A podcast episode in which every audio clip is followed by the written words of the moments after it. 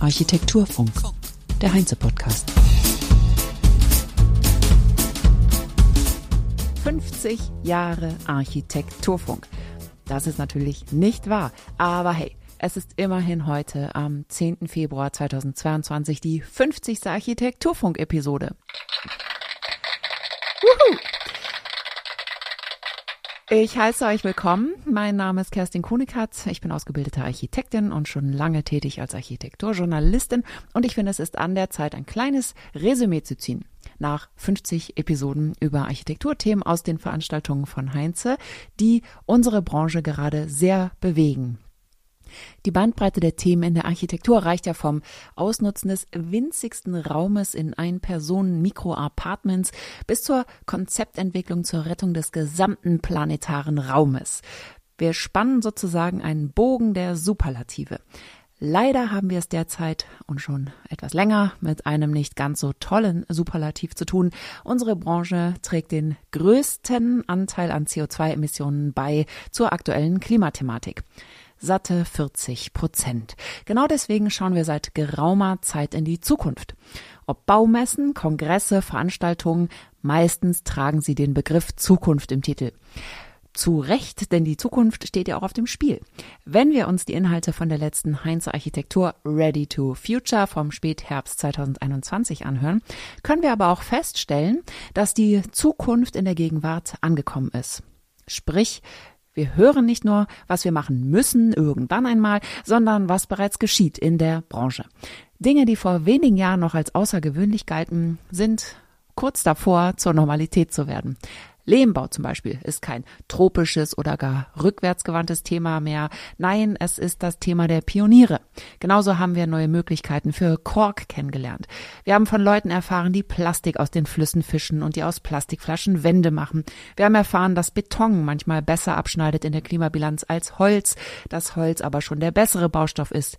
Wir haben das Cradle-to-Cradle-Prinzip ausführlich erklärt bekommen wir haben von der sozialen Nachhaltigkeit erfahren, von CARE, dem Allround-Nachhaltigkeitsprinzip und von Architekten, die intensiv forschen, um den heutigen Herausforderungen zu begegnen.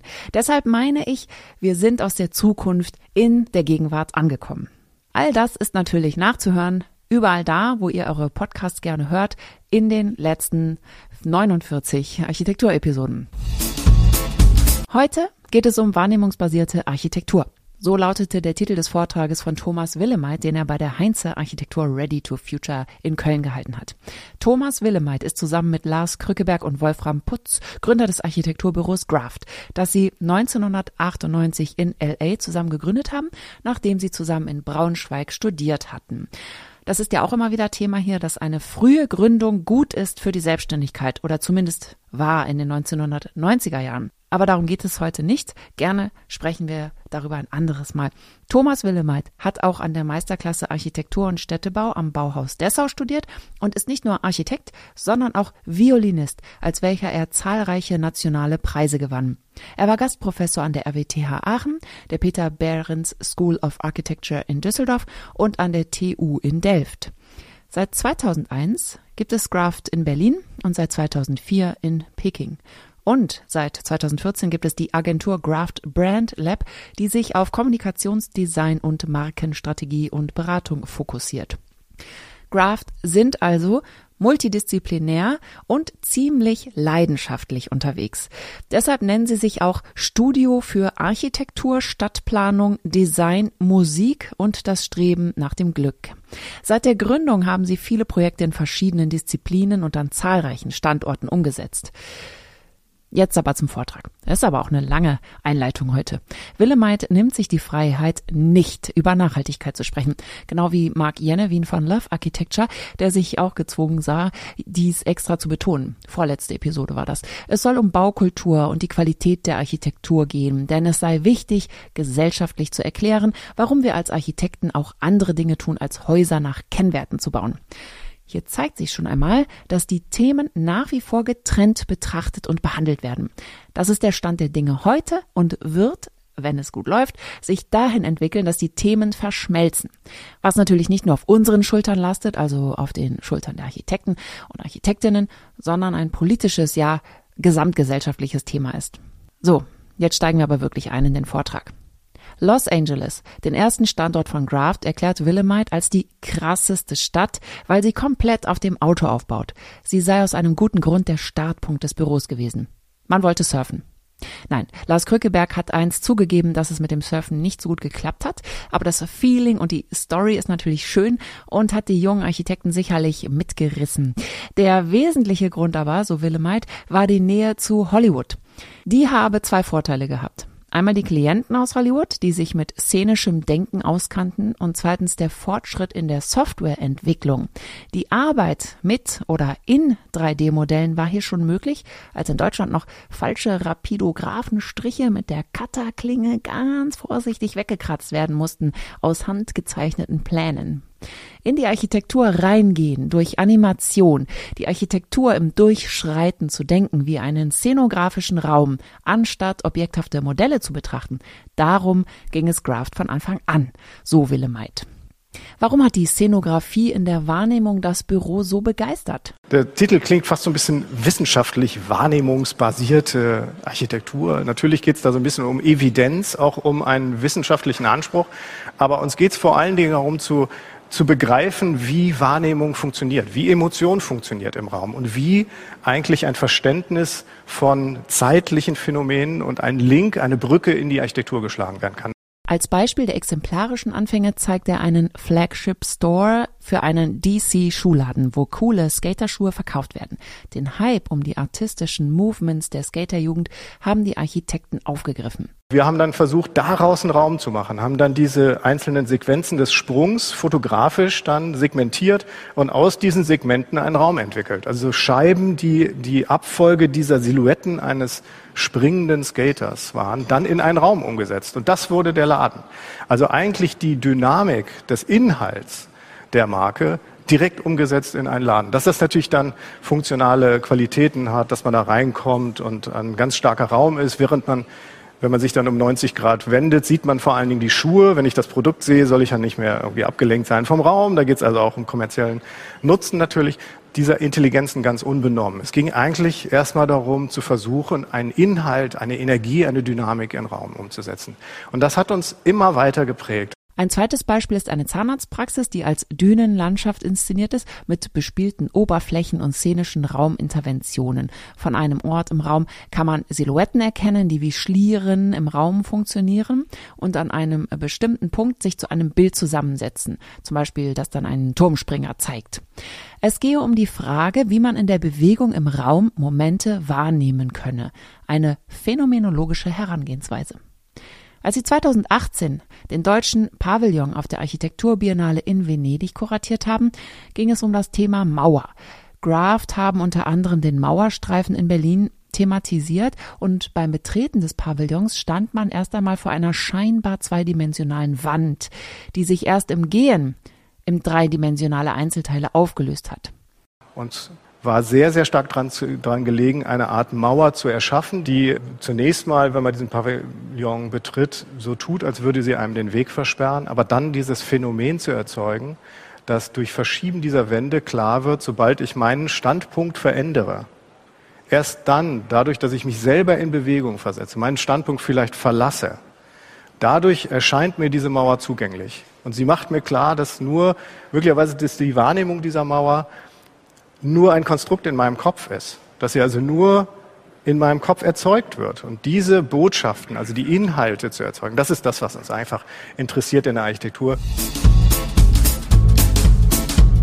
Kommen wir nun zum evidenzbasierten Design, was ein wichtiges Thema für Graft ist. Ein Beispiel ist das Projekt in der Charité von 2014. Es ging um die Frage, ob Architektur einen Effekt auf die möglicherweise problematische Phase des Aufwachens von PatientInnen nach einer Vollnarkose hat. Normalerweise ist diese Phase kurz, sie kann aber auch tagelang anhalten und mit Halluzinationen und Hirnschädigungen einhergehen. Durchgangssyndrom wird das genannt. Da das Syndrom wohl mit Stress zusammenhängt und die Medikamente nicht geholfen haben, kam man auf die Architekten zu, damit sie herausfinden, welche Stressfaktoren mit dem Raum zusammenhingen. Und das ist zu einem Forschungsprojekt äh, für uns geworden, bei dem wir erstmal versucht haben zu verstehen, wo kommt denn dieser Stress her? Wir haben uns also erstmal in ein normales Bett reingelegt und fotografiert, was man da überhaupt sieht haben festgestellt, dass man diese komischen äh, vergilbten Akustikdecken sich angucken muss und natürlich diese Technik mit der Technik konfrontiert ist. Und wer will in so einem Raum aufwachen? Die Ärzte sagen alle, naja, die sind ja alle sediert, die sehen sowieso nichts. Pustekuchen. Die müssen wach sein. Wir müssen wach sein auf Intensivstationen, um zu heilen. Also haben wir uns dem Thema genähert, haben identifiziert, was löst Stress aus. Das ist Lärm, diese Alarmsignale, dieses ständige Piepen, dass ständig Leute rein und rauskommen. Also dieser dieser Status ständiger äh, Anspannung auf einer, auf einer Intensivstation und haben dann vorgeschlagen, einen kleinen Raum einzurichten für die Ärzte. Das ist ein sogenannter Überwachungsraum. Von diesem Raum aus kann man die eigentlichen Intensivbetten beobachten. Also jeweils zwei Betten auf jeder Seite.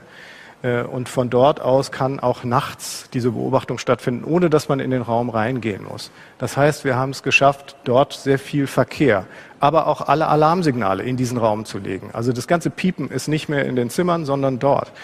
Dann haben wir Holzwände errichtet, hinter denen die ganzen Betriebsgeräusche der Geräte, das Gluckern eben dieser Herzrhythmus und dieser, Herz, äh, dieser Herz-Lungen-Maschinen stattfindet, sodass das, die Atmosphäre insgesamt ruhig ist. Und während tagsüber dort natürlich äh, geschehen ist, ist es nachts komplett leise und der Tag-Nacht-Zyklus ist wiederhergestellt. Das Gleiche gilt auch für Betrachtungen zum Licht. Wir haben also natürlich festgestellt, wenn ich im Bett liege, was sehe ich? Die Decke. Äh, und äh, die Ärzte haben uns am Anfang gesagt, äh, es gab Patienten, die nach einer guten Behandlung sich sehr bedankt haben bei den Ärzten und gesagt haben, ja, es war wunderbar bei Ihnen und die Pflege und die Frau so und so war so nett. Ach übrigens, Sie haben 15.738 Löcher in Ihrer Akustikdecke. Da weiß man, womit man sich da beschäftigt und wie, wie halluzinativ das möglicherweise ist, dieses Environment.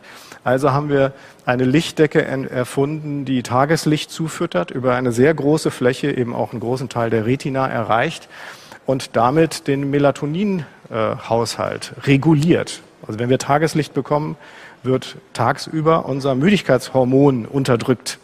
Der Level geht also runter, wir sind wach, während wenn dann abends leicht rötliches Licht dazu kommt, dann wird wieder Melatonin ausgeschüttet und wir werden müde und können schlafen. Also dieses Tag-Nacht-Zyklus wiederherzustellen Mittels Fragebögen, Messungen und Vergleichen zu konventionellen Räumen der Intensivstation wird nun seit sieben Jahren die Wirkung dieses Raumes untersucht. Und siehe da, das äh, Aufkommen von Delir ist schrumpft auf die Hälfte und die Schmerzmittel, die nachgefragt werden, sind nur noch zwei Drittel. Also auf einer Intensivstation. Das heißt, wir haben eine erste Ahnung davon, welchen Einfluss auch Architektur auf das Wohlbefinden haben kann. Und das ist eine ganz, ganz wichtige Sache, von der ich glaube, dass wir als Architekten, als Kollegen, als ganze äh, alle am Bau Beteiligten verstehen müssen, wie stark wir auch an dieser Evidenz arbeiten müssen, um gesellschaftlich zu erklären, was wir eigentlich machen. Also was für einen Einfluss und was für einen positiven Einfluss Architektur haben kann. Wir müssen da einfach noch viel besser werden. Unterm Strich ist einfach wichtig, dass wir äh, verstehen und untersuchen, welchen Einfluss haben all diese Faktoren am Ende äh, auf das Wohlbefinden unserer Nutzer. Denn wir bauen ja am Ende nicht für uns oder die Architekturzeitschriften, sondern dafür, dass da Leute, die da mit unseren Gebäuden umgehen, dass wir auch einen Beitrag zum Wohlbefinden geleistet haben. Schauen wir auf das Projekt BRICS in Berlin-Schöneberg. Mitunter befand sich in dem denkmalgeschützten Backstein-Ensemble, das Graft umgebaut und ergänzt hat, die ehemalige Zentrale der Telefonistinnen und das historische Postamt. Darauf geht er an sich nicht weiter ein, nur auf seine Erkenntnis in Bezug auf die Frage, warum die Häuser der 1920er Jahre so schön rund sind. Da habe ich erst kapiert, wo in der frühen Moderne diese Rundungen herkamen. Da gab es nämlich das Postamt die haben da natürlich Briefe ausgetragen, dann fuhren da irgendwie Kutschen rein und dann haben sie da mühsam das da alles äh, da drauf gepackt und durch die Stadt gefahren. Und in den 20er Jahren ging es dann los, dass sie motorisierte LKWs hatten, mit denen sie die, also die Pakete ausgefahren äh, haben. Und dann war das Praktischste natürlich eine große Rampe zu bauen, ins Kellergeschoss zu fahren mit diesen, mit diesen Fahrzeugen. Und die mussten irgendwie um diese ganzen Gebäude rum. Das heißt, die wurden alle rund.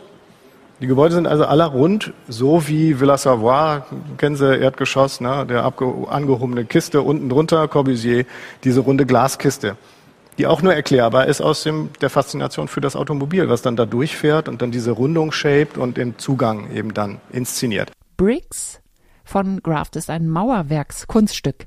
Wenn Sie mal in Berlin-Schöneberg sind, lohnt es sich da vorbeizuschauen.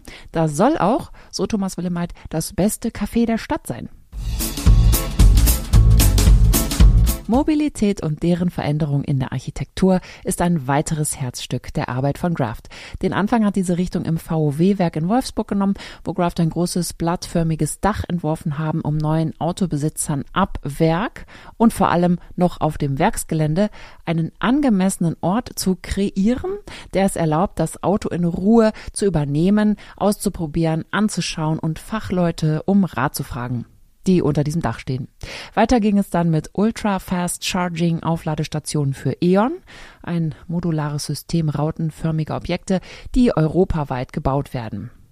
Also eigentlich sind es Funktionsbauten und Wille meint, Wille meint, nein, Wille meint, meint, die Zeit, in der solche Bauten nur praktisch sein sollen, ist vorbei.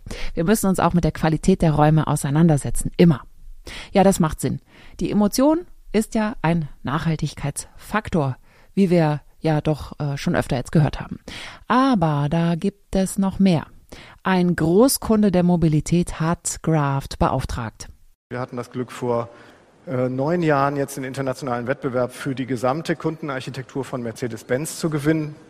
Sind also verantwortlich für die sogenannten Guidelines, die Richtlinien, die Designhandbücher für alle Läden weltweit, basierend auf sehr einfachen Prinzipien. Die Läden sind eigentlich auch keine Architekturen mehr, sondern eine Kombination aus Topografie, der Weiterführung des Asphalts, auf dem wir fahren, und einem Art Himmelselement.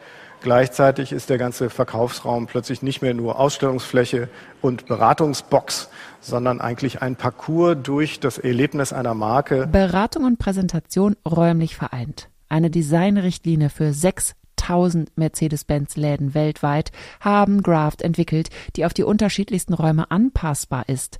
Das sei ein wichtiger Entwicklungsschritt gewesen.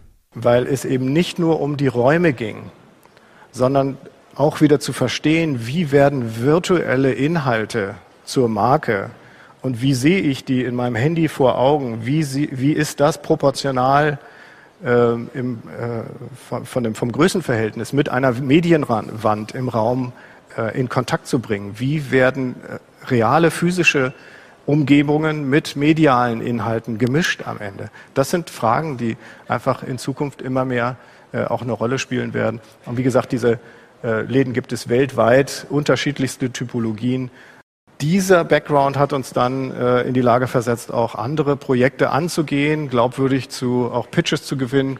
Unter anderem, was uns sehr stolz macht, der, die Abflugstation für Volocopter, haben Sie vielleicht gehört. Der äh, Volocopter ist also einer der sechs international relevanten Wettbewerber um das Thema ähm, Taxidrohnen, also Flugtaxis äh, auf äh, Batteriebasis, elektrisch betrieben, die also dann leise sind, äh, mit in dem Fall ähm, 18 Rotoren bestückt, relativ sicher und heute zwei Personen äh, etwa 37 Kilometer durch die Luft bewegen können.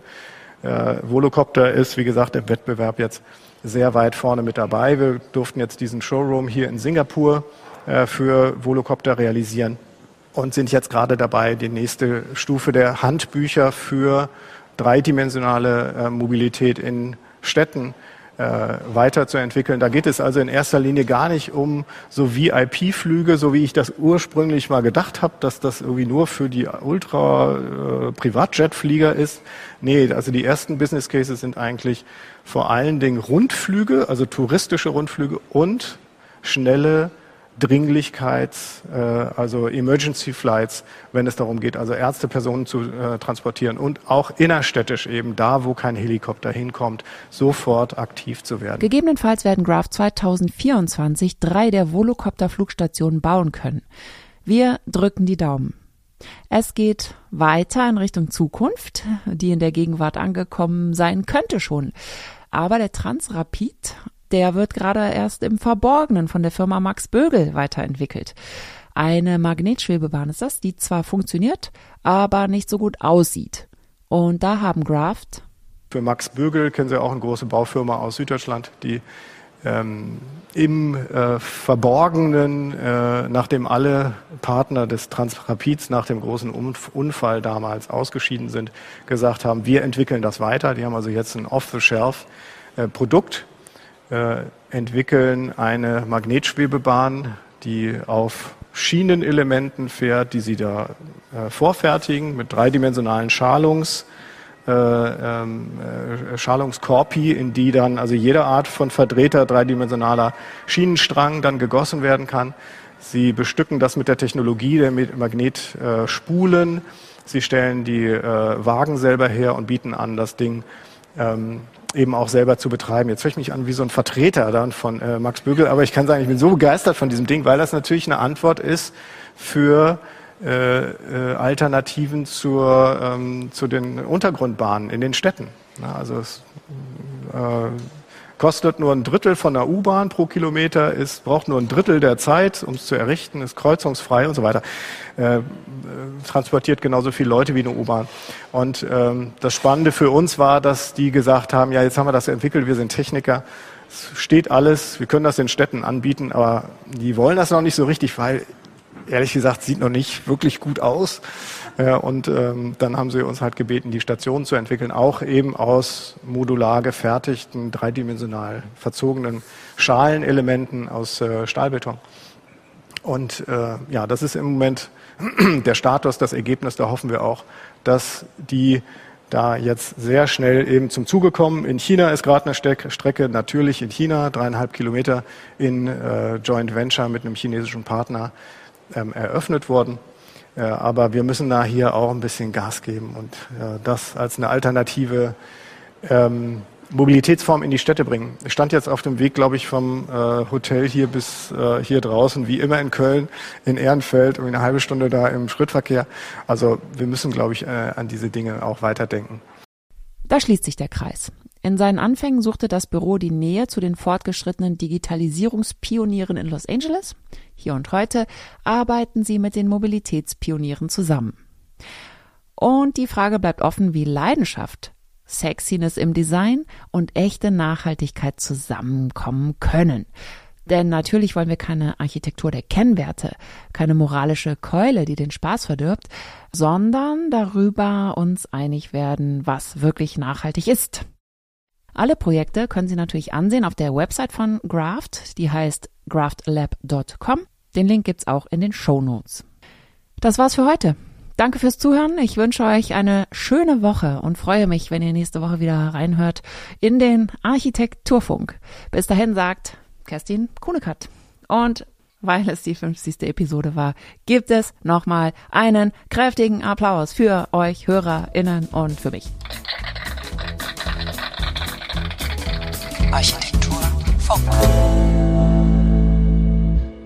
Wir können jetzt stundenlang darüber reden, wie das dann gebaut wurde. Na, sehen Sie, das war natürlich ein spannender. Da will ich gar nicht so viel weiter ins Detail gehen, sondern einfach Danke sagen. Ich hoffe, es hat Ihnen ein bisschen Spaß gemacht.